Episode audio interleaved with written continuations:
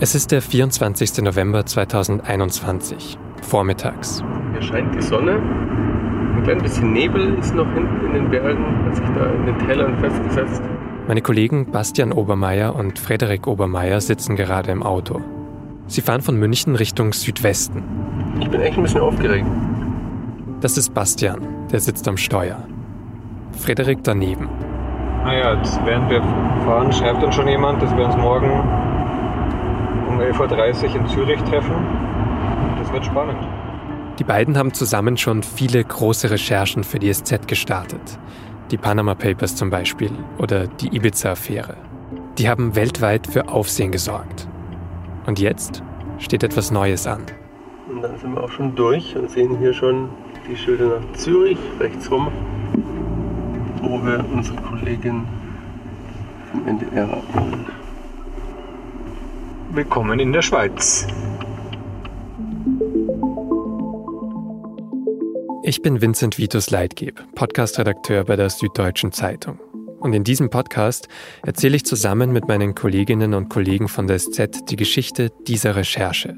Wir nennen sie die Swiss Secrets. Es geht dabei um zigtausende Daten. Sie führen zu Politikern in Lateinamerika, zu Diktatoren in Nordafrika, zu Geheimdienstchefs im Nahen Osten und zum wohl größten Schmiergeldskandal in der Geschichte Deutschlands. Die Daten erzählen von korrupten Eliten, von Schwarzgeld, das in den ärmsten Ländern der Welt fehlt und von einer der ältesten Demokratien der Welt, die genau darauf ein großes Geschäftsmodell aufgebaut hat. Aber das alles erzählen die Daten natürlich nur, wenn sie auch echt sind. Sie hören Swiss Secrets, der Podcast zur Recherche. Episode 1 Das Leak.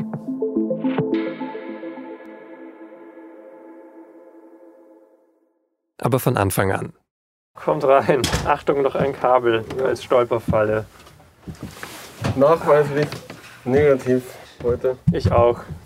Die Recherche, die hat nämlich schon einige Zeit vor dieser Autofahrt in die Schweiz begonnen. Auch wenn wir so ein bisschen vage bleiben müssen, wann das jetzt genau war. Also aus Quellenschutzgründen wollen wir jetzt nicht ganz detailliert sagen, welcher Tag, welcher Monat, aber vor mehr als einem Jahr kam dieser Hinweis bei der Süddeutschen Zeitung an. Sagt Frederik. Und der Hinweis, der kommt damals über Secure Drop. Das ist so eine Art digitaler Briefkasten, der komplett anonym ist. Der vereinfacht gesagt, es ermöglicht, dass uns jemand Nachrichten schickt, ohne dass wir oder auch andere Personen, zum Beispiel Geheimdienste oder private Sicherheitsfirmen, so einfach nachvollziehen könnten, von wem diese Daten stammen. Das wurde entwickelt eben nicht von einer privaten Firma, in die man nicht reinschauen kann, sondern von der Freedom of the Press Foundation, deren Präsident Edward Snowden ist, der sich ein bisschen auskennt mit staatlicher Überwachung und dem wir da jedenfalls vertrauen können, dass er da was entwickelt hat mit diesen Leuten, ähm, auf das wir uns wirklich verlassen können. Und irgendwann vor mehr als einem Jahr muss es dann ungefähr so gewesen sein. Eine anonyme Quelle, also eine Person, mehrere Personen, viele, das wissen wir nicht, öffnet bei sich am Rechner den Tor-Browser. Da kann man anonym surfen, im Gegensatz zu Chrome, Safari und Co. Und in diesem Browser gibt die Quelle unsere SZ-Adresse für das Secure Drop Postfach ein. Sie bekommt einen Codenamen, damit auch wir nicht wissen, wer sie ist, und klickt weiter. Und dann beginnt sie auf der nächsten Seite Daten hochzuladen, in mehreren Paketen. Am Ende sind es tausende Daten, Namen von Personen und Firmen zum Beispiel, und dazu jeweils Zahlen, also zum Beispiel Geburtsdaten, sowas erkennt man ja schnell. Aber es sind auch andere Zahlen dabei. Solche, die für Geldsummen stehen, für Kontonummern, für Tage, an denen Konten eröffnet und geschlossen wurden. Die Daten reichen mehrere Jahrzehnte zurück. Und die kam mit einer Art Begleitschreiben, wo die Quelle erklärt, warum sie uns diese Daten zugespielt hat und warum sie glaubt. Was dabei übrigens ganz wichtig ist, diese Infos zu teilen, das hat uns die Quelle explizit erlaubt. Das würden wir sonst nicht machen. Ich kann mal das vorlesen. Belief that Swiss banking secrecy laws are immoral. The pretext of protecting financial privacy is merely a fig leaf covering the shameful role of Swiss banks as collaborators of Da steht, kurz gefasst, Die Quelle glaubt, das Schweizer Bankgeheimnis sei unmoralisch. Die Daten würden zeigen, dass es Steuerhinterziehung ermöglicht. Korruption. Corruption and starves developing countries of much needed tax revenue. These countries are the ones that therefore suffer most from Switzerland's reverse Robin Hood stunt. Gerade aus Entwicklungsländern würde Steuergeld abfließen, das dort dringend benötigt werde. Was das im Detail heißt, darauf kommen wir noch später in dem Podcast. Der Quelle ist in ihrem Text nämlich erst nochmal was anderes wichtig. Die Banken, das sind für sie nämlich einfach nur gute Kapitalisten. Die würden einfach nur ihre Gewinne maximieren. Simply put, Swiss legislators are responsible for enabling financial crimes and by virtue of their direct democracy, the Swiss people have the power to do something about it. Verantwortlich seien also die Schweizer Gesetzgeber und das Schweizer Volk, das in der direkten Demokratie direkt etwas dagegen unternehmen könnte. Und was diesen Text jetzt und die Daten nochmal besonders interessant macht, in dem Leak geht es nur um eine Bank. Eine ziemlich große und ziemlich wichtige Bank. Sie hat Ende 2020 fast 50.000 Mitarbeiterinnen und Mitarbeiter. Die Quelle hat von der ersten Nachricht an klargemacht, es geht um die Credit Suisse. Das ist die zweitgrößte Bank der Schweiz und auch eine der wichtigsten Banken weltweit. Die wird sogar als eine systemrelevante Bank eingestuft, eben für das globale Wirtschaftssystem, das globale Finanzsystem. Dafür ist die Credit Suisse nötig. Wir haben die Bank im Laufe der Recherche übrigens noch mit allen Vorwürfen konfrontiert und ihr Raum gegeben, Stellung zu nehmen. Dazu am Ende der Folge noch mehr. Aber ganz am Anfang, da hatten wir ja noch nicht viel Konkretes. Da wussten wir nur, okay, da ist also eine Quelle, die angibt, einen großen Missstand zu sehen. Auf den möchte sie aufmerksam machen. Und in den Swiss Secrets Daten finden Bastian, Frederik und andere Kolleginnen und Kollegen dann tatsächlich auch schnell prominente Namen, von Politikern, deren Familien und Vertrauten, von Geheimdienstlern. Dass die Schweiz über viele, viele Jahrzehnte Steuerhinterziehern geholfen hat mit den sprichwörtlichen Schweizer Konten, das, das ist ja bekannt. Das ist jetzt auch nicht so, dass die da ein großes Geheimnis gemacht hätten in den 80ern oder in den 90ern, in den 70ern. Aber es gab eben noch nie Daten von einer der größten Banken in der Schweiz. Genau das ist also die Riesenchance dieser Recherche. Wenn die Daten echt sind, dann könnten sie, so konkret wie noch nie, einen Blick in das Innerste der Schweizer Finanzwelt ermöglichen und zeigen, dass das System hat, dass diese Bank sich scheinbar nicht genug dafür interessiert oder lange nicht interessiert hat, ob ihre Kunden Diktatoren sind, den Ruf eines Geldwäschers haben oder ob sie korrupt sind. Und das war die Hoffnung, als wir diese Daten angeschaut haben. Vor allem, weil nicht nur die Credit Suisse, sondern eigentlich die ganze Schweizer Bankenbranche sagt, seit 15 Jahren ist das alles besser geworden. Stimmt das also nicht? Um das zu beantworten, müssen wir die Daten jetzt als erstes genau prüfen. Wenn wir darüber berichten und möglichst vielen Spuren aus dem Datensatz nachgehen wollen, dann müssen wir ja sicher wissen, dass die Daten auch echt sind. Gibt es also erstens Beweise dafür, dass die Nummern im Datensatz auch zu konkreten Konten führen? Und ist es zweitens überhaupt plausibel, dass diese Dinge auch bei dieser Bank, der Credit Suisse, passiert sein sollen? Fangen wir vielleicht bei der zweiten Frage an, weil sie leichter ist und genau bei dem anschließt, was Bastian gerade vorhin schon angedeutet hat. In vermögenden Kreisen war das früher wohl wirklich so, dass man einfach die Nummer zu seinem Schweizer Bankberater rausgegeben hat. Ohne schlechtes Gewissen, ohne dass jemand gesagt hätte, hey, wenn du nicht so viel Steuern zahlst, wie du müsstest, ist das unsolidarisch. Sondern das war akzeptiert so, dass man, dass man sein Geld in der Schweiz versteckt und dann halt irgendwie äh, das, sich damit schöne Autos kaufen kann oder was weiß ich was. Und bei der SZ konnten wir das auch schon mal gemeinsam mit vielen internationalen Medienpartnern ganz klar belegen. Es ist das bisher größte Datenleck der Bankenbranche. Der französischen Zeitung Le Monde wird ein mehr als 3 Gigabyte großer Datensatz mit vertraulichen Dokumenten zugespielt.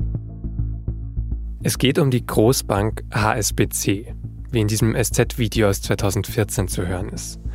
Und in dem Video sieht man auch Bastian.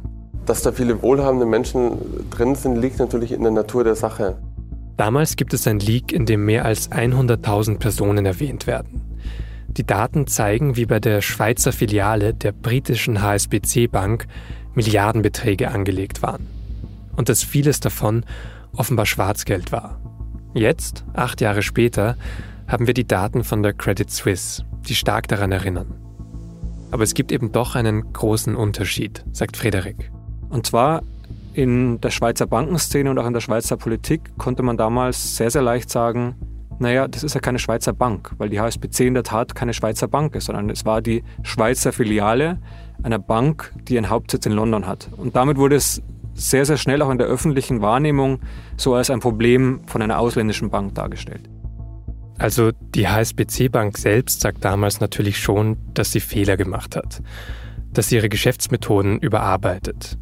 Aber allgemeiner heißt es von den Schweizer Banken in der Schweizer Öffentlichkeit trotzdem, die Schweiz mit ihrem Bankgeheimnis sei gar nicht das Problem.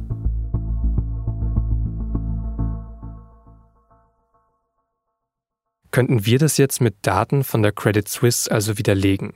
Oder mit Blick auf die Swiss Secrets gefragt, ist es also plausibel, dass die Credit Suisse mit Schwarzgeld Geschäfte gemacht oder das zumindest nicht verhindert hat, als eine Urschweizer Bank?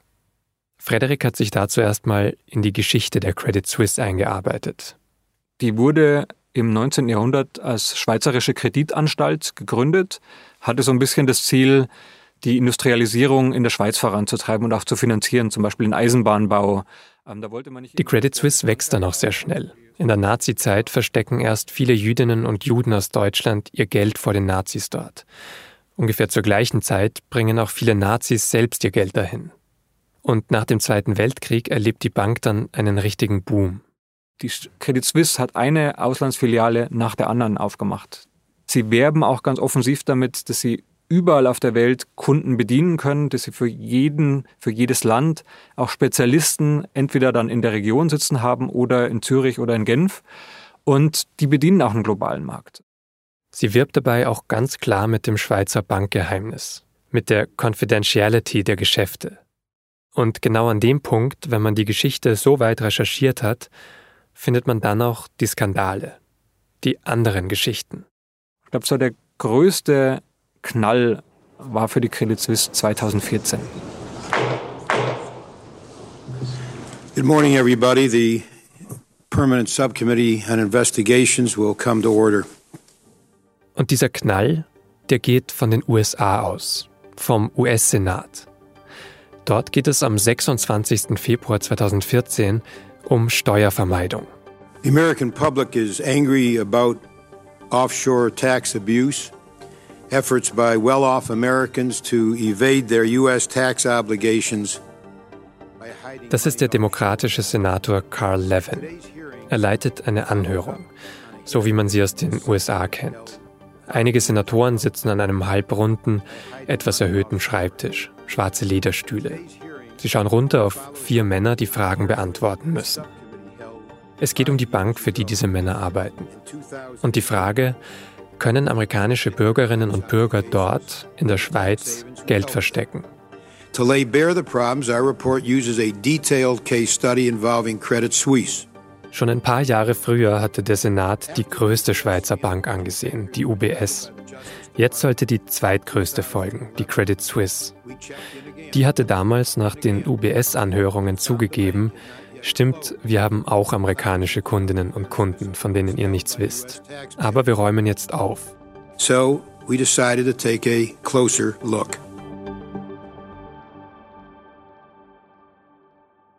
Die Senatoren sammeln rund 100.000 Dokumente, E-Mails, interne Akten, Protokolle. Sie sprechen mit Menschen in der Bank und außerhalb. So steht das in einem Bericht, den die Senatoren am Tag der Anhörung veröffentlichen. Und was sie gefunden haben, war dann doch ziemlich erstaunlich.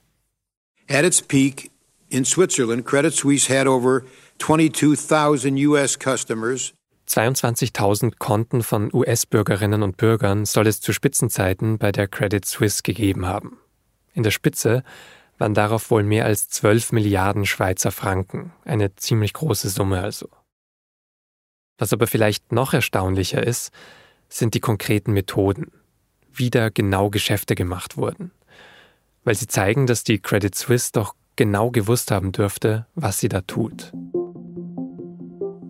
Almost 10,000 were serviced by a special Credit Suisse branch at the Zurich airport, which enabled clients to fly in to do their banking without leaving airport grounds. Fast 10.000 der Konten amerikanischer Bürger wurden also von derselben Credit Suisse Filiale ausgemacht. Direkt vom Züricher Flughafen aus. Was ja ganz praktisch ist. Man muss nicht mal den Flughafen verlassen, um seine Bankgeschäfte zu managen. One U.S. client told the subcommittee about visiting the bank's main offices in Zurich. The client was ushered into a remotely controlled elevator with no floor buttons Ein amerikanischer Kunde hat erzählt, wie er in Zürich bei der Credit Suisse war. In einem ferngesteuerten Aufzug ohne Knöpfe. In einem unscheinbaren Raum habe er verschiedene Finanzprodukte angeboten bekommen. Und am Ende wurden dann sogar Spuren vernichtet. And the client always signed a form ordering that the Credit Suisse account statements be immediately shredded. Die Schweizer Bankmitarbeiter reisen aber auch selbst in die USA. Manchmal offenbar einfach mit einem Touristenvisum. Dort sprechen sie dann mit Kundinnen und suchen nach neuen Klienten und Klientinnen. Ein Banker soll sogar zur Hochzeit eines Kindes eines Klienten geflogen sein und dort nebenbei Geschäfte geklärt haben. Und dann gibt es auch noch diesen Fall. We learned of one Swiss banker who met with a U.S. client over breakfast at a U.S. luxury hotel and slipped the client bank account statements in between the pages of a Sports Illustrated magazine. Frühstück im Luxushotel also und Kontoauszüge versteckt in einer Sportzeitschrift. The bottom line is that Credit Suisse was in it as deep as UBS.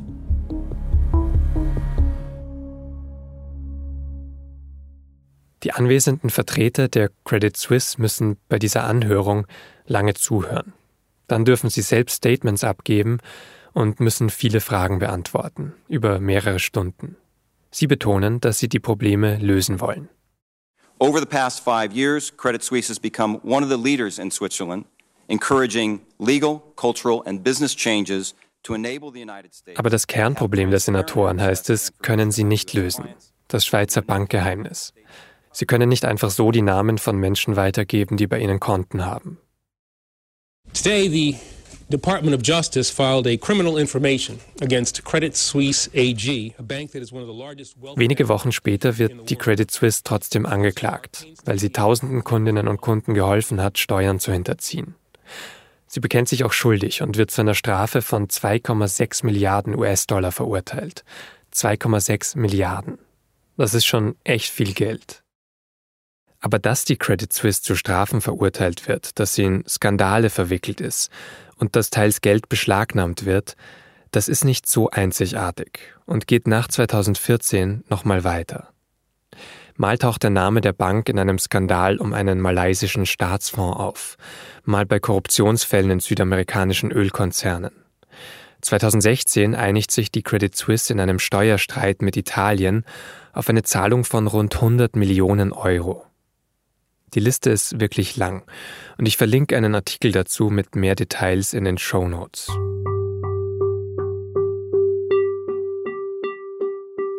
Aber wichtig ist hier ja, wenn wir jetzt nochmal auf die neuen Daten, das neue Leak schauen, wenn wir fragen, ist es plausibel, dass diese Daten zu möglichem Schwarzgeld bei dieser Bank, der Credit Suisse, führen könnten, dann müssen wir an dem Punkt nach Jahrzehnten von Skandalen festhalten, ja, das ist ziemlich plausibel.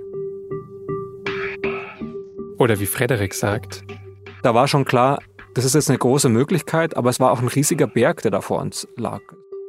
damit meint er jetzt die neuen Daten. Weil das ja die nächste Frage ist. Sind diese konkreten Daten auch wirklich echt? Oder will jemand zum Beispiel die SZ nur reinlegen und hat dafür einen recht plausiblen Datensatz gefälscht? Ich fand es schon auch ein bisschen beängstigend, so diese tausenden Konten da vor uns am Bildschirm durchklicken zu können, aber auch zu wissen, die müssen wir jetzt alle durchgehen. Da müssen wir jetzt jeden einzelnen Fall uns anschauen und schauen, was ist da eigentlich drin? Stimmt das alles? Und wenn ja, ist es von öffentlichem Interesse, sodass wir darüber berichten können. Okay, Und wie macht man das jetzt? So einen Riesenberg an Daten verifizieren. Schritt 1. Die Daten verstehen. Zu verstehen, was, welche Zahl steht in welcher Zeile eigentlich für was. Gibt es da eine bestimmte Systematik? Daten, die besonders wichtig sind und besonders häufig vorkommen. Schritt 2. Stimmen Teile des Datensatzes, die man leicht überprüfen kann. Zum Beispiel stimmen die Geburtsdaten von Menschen in der Tabelle. Bei Prominenten kann man das ja recht einfach rausfinden. Aber auch bei Menschen ohne Wikipedia-Eintrag gibt es dafür natürlich ein paar Möglichkeiten. Wir haben auch mit Hilfe von Kollegen im Ausland es zum Beispiel mit dem Einwohnerregister in Costa Rica abgeglichen, weil dort gibt es für jeden Bürger die Information, wann ist er geboren. Schritt 3 gibt es Gerichtsurteile, in denen Kontonummern der Credit Suisse erwähnt werden. Stimmen die Kontonummern mit denen in unseren Daten überein? Passen die zusammen? Gleichzeitig muss man aber auch sagen, sind wir auch oft da gesessen und haben einfach ähm, Steuerung F und Namen von Personen, mit denen wir schon mal zu tun hatten, die haben wir eingegeben und geschaut, ob die da zum Beispiel drin auftauchen. Wenn das Schritt 4 war, also Google und die alten Bekannten nochmal suchen, dann ist Schritt 5 das Gegenteil, die Unbekannten suchen. Beziehungsweise die Menschen, die nicht prominent sind, sagt Bastian Obermeier. Von denen wir wissen, wir werden über die nicht berichten. Die haben nicht unfassbar viel Geld auf ihren Schweizer Konten. Die sind selbst nicht Personen von öffentlichem Interesse. Die sind auch nicht aufgefallen in irgendwelchen Gerichtsfällen. Also sie suchen zum Beispiel Deutsche in den Daten, die zwar offenbar Geld auf einem Schweizer Konto haben, aber jetzt nicht bekannt genug sind, dass man das öffentlich machen müsste. Und die kontaktieren Frederik und Bastian und fragen sie, ob die Daten denn soweit stimmen. Und tatsächlich haben sich manche dieser Leute dann überzeugen lassen, dass es wichtig ist für das öffentliche Interesse, dass es wichtig ist, weil wir eben Diktatoren Gelder jagen und andere Kriminelle, dass sie mit uns ihr Konto durchgegangen sind. Wann wurde das Konto eröffnet? Wie viel war ungefähr drauf? Lauter so Daten, die auch im großen Leak drinnen waren. Und über all diese Schritte und noch einiges an Recherche rundherum können wir bei der SZ nach einiger Zeit sagen, ja, das sind authentische Daten, die sind echt. Und sehr viele davon sind auch total relevant. Wir hatten irgendwann das Gefühl, dass wir so die kritische Masse an Diktatoren und Freunden von Diktatoren und Verbrechern haben, dass wir sagen können, wir stellen die Systemfrage. Ist das alles nur dumm gelaufen? Sind das alles nur Ausrutscher, dass korrupte Menschen dort über Jahre ihr Schwarzgeld anlegen? Konnte die Credit Suisse diese Menschen aus irgendeinem Grund nicht raushalten? Oder gehört oder gehörte es zu ihrem Geschäftsmodell und welche Rolle spielt dabei das Schweizer Bankgeheimnis? Das wollen wir bei der SZ ab jetzt herausfinden. Das Projekt bekommt jetzt in jedem Fall einen Decknamen. Orion. Wie das Sternbild oder das Raumschiff. Das machen wir, damit wir auch in unverschlüsselten Anrufen einfach dieses Schlagwort sagen können und damit dann jeder direkt weiß, worauf wir uns mit einer Frage oder einem Kommentar beziehen, ohne dass wir geheime Inhalte nennen müssen. Und um die Frage von gerade eben zu beantworten, müssen wir die Daten im Leak ab jetzt komplett auswerten. Also wirklich alle. Da reicht es jetzt nicht mehr, dass wir mal die Namen checken, die besonders bekannt sind, dass wir auf eher zufällige Treffer setzen. Wir müssen alle Daten irgendwie gruppieren, um mögliche Muster zu erkennen. Wir müssen schauen, welche Regionen besonders häufig vorkommen und welche nicht und so weiter. Also hat sich das Investigativteam hingesetzt und gesagt, da sind ein paar Deutsche drinnen, aber der Großteil sind einfach Leute aus vielen anderen Ländern. Es sind mehr als 150, um genau zu sein. Das können wir nicht alleine machen, wollen wir auch nicht alleine machen und haben uns dann quasi Verbündete gesucht. In dem Fall ist es als allererstes das OCCRP. Die Abkürzung steht für Organized Crime and Corruption Reporting Project. Die Organisation sitzt eigentlich in Sarajevo, hat aber Mitarbeiterinnen und Mitarbeiter an ganz vielen Orten auf der Welt. Wir haben uns hingesetzt, äh, haben denen erzählt, was wir haben. Die waren sofort Feuer und Flamme. Die haben sofort Leute abgestellt. Erst irgendwie 10, dann 30, dann 50. Heute sind es noch mehr. Also sehr, sehr viele. Und haben sich hingesetzt und sind die Daten mit uns durchgegangen. Sie versuchen alles zu strukturieren und möglichst viele Personen von öffentlichem Interesse zu finden.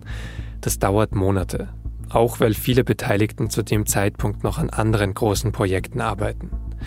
Aber allen ist klar, sie wollen das machen.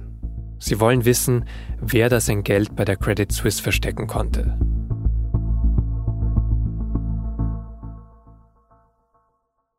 Die Recherche ist also voll im Gang und läuft nach ganz klaren Regeln ab, durchstrukturiert. Manchmal spielt der Zufall aber doch noch eine Rolle. Wir gehen aber auch immer wieder abends und nachts in die Daten, scrollen nur rum und schauen uns irgendwelche Namen an, die wir finden und googeln die dann. Einfach, ähm, weil uns die Arbeit, die wir tagsüber machen, dann manchmal nicht loslässt. Einmal arbeitet sich Bastian gerade durch einen Abschnitt der Daten, der zu dem Zeitpunkt mit dem Namen Nigeria überschrieben ist. Und da findet er, seltsamerweise, den Namen Eduard Seidel. Ich ähm, bin da so durchgescrollt und dachte mir, Seidel klingt jetzt irgendwie nicht so richtig nigerianisch und klingt eigentlich eher deutsch. Und was ihm dabei noch auffällt, dieser Herr Seidel aus Nigeria hat ziemlich viel Geld auf dem Konto. Mehr als 54 Millionen Schweizer Franken und habe den Namen gegoogelt und äh, bin dann sehr schnell drauf gestoßen, ah, Eduard Seidel war für Siemens in Nigeria. Siemens. Das ist jetzt echt wichtig, weil spätestens da klar wird, was da in den Daten stecken könnte, könnte mit dem wohl größten Korruptionsskandal Deutschlands zu tun haben, mit der Siemens-Affäre. Bei der sind jährlich Millionen an Schmiergeldern in die ganze Welt geflossen, auch nach Nigeria. Und zwar genau zu der Zeit, als dieses Konto dieses Siemens-Mitarbeiters bei einer Schweizer Bank existiert hat. Jedenfalls war dann die Situation, dass wir gesagt haben, okay, den schauen wir uns genauer an. Und darum geht es in der nächsten Folge. Es gab eine Kasse beim Siemens-Standort in der Hoffmannstraße. Dort konnte man bis zu einer Million D-Mark damals pro Tag abholen.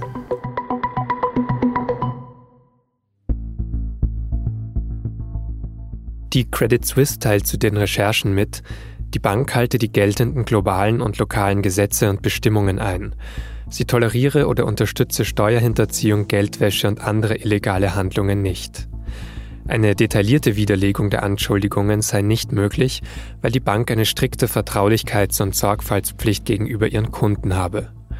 Die Credit Suisse habe die Anschuldigungen aber angemessen erfasst und überprüft. Es sei nur ein kleiner Teil der überprüften Konten noch aktiv. Die von der SZ vorgebrachten Ereignisse seien größtenteils historisch und könnten nicht mit der aktuellen Betriebsführung in Verbindung gebracht werden. Das ganze Statement finden Sie auf sz.de.